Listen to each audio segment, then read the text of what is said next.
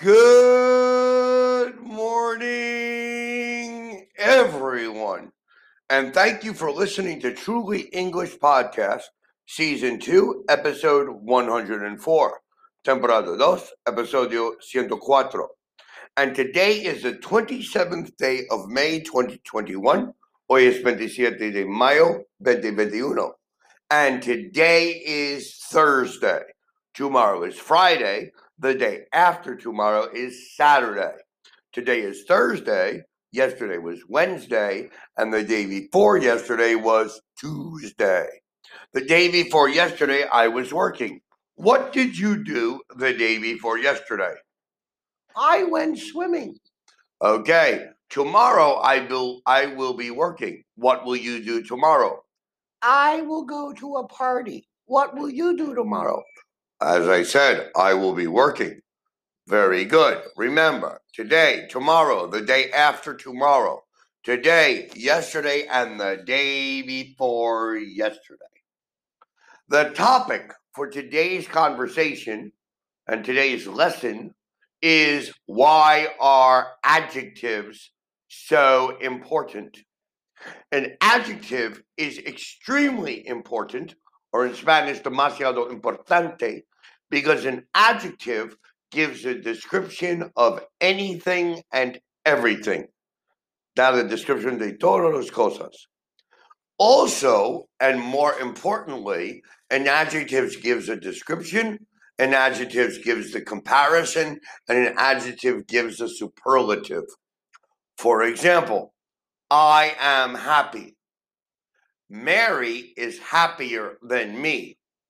My mother is the happiest person in the family.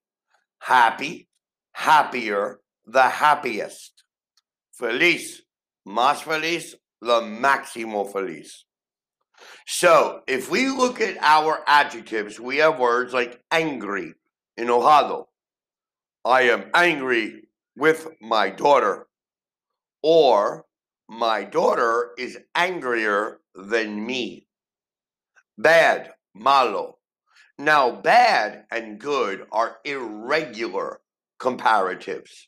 For example, if we say you are bad, the comparative is worse. She is worse than you. The superlativo, the superlative is the worst. Bad, worse, the worst. Good, better, the best. Now, I believe when we practice comparatives, we can practice better because better is the easiest comparative. We can compare anything. For example, Canada is better than the United States. Mexican food is better than USA food. Coca Cola is better than Pepsi Cola. The night is better than the day. Now, every time we use a comparative, we must use then. Better than, taller than, bigger than, more beautiful than. Now, if a comparative has one or two syllables, like happy, happy, two syllables, we change it to happier and the happiest. Pretty, bonita. Prettier, the prettiest. However, if a if an adjective has three or more syllables, for example, beautiful, it's more beautiful and the most beautiful. Intelligent, more intelligent, the most intelligent. So I can say she is beautiful. Her sister is more beautiful than her, but her mother is the most beautiful woman. I am intelligent. Andreas is more intelligent than me, but Albert Einstein was the most intelligent person. Now, there are many exceptions. For example, careful, cuidoso. Careful only has two syllables, careful.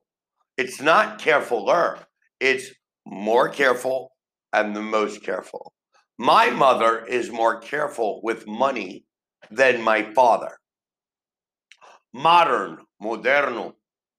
My house is more modern than your house, not moderner.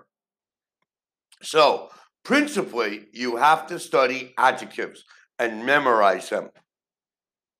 Angry, enojado, bad, malo, big, grande, blunt, sin punta, breve, bright, brillante, busy, ocupado, clear, claro, comfortable, comodo, cold, frío, cool, fresco, curved, curvo, cheap, barato, dark, oscuro, dear, apreciado, deep, profundo, difficult, difícil, dull, opaco, early, temprano, easy, fácil, empty, vacío, even, pareja, expensive, caro, fast, rápido. We need to study these words and memorize them. Now, all colors are equally adjectives. Any color is a description yellow, red, black, white, purple, pink, green, brown, gray. They're all descriptions. So, like an adjective, we can change them to a comparative. My shirt is whiter than your shirt. Her hair is browner than his hair.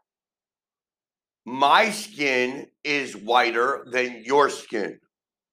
So we can change to whiter or the whitest, blacker, the blackest, redder, the reddest, yellow, yellower, the yellowest. So any comparison you have, you can change any adjective you have, you can change to a comparison or a superlative.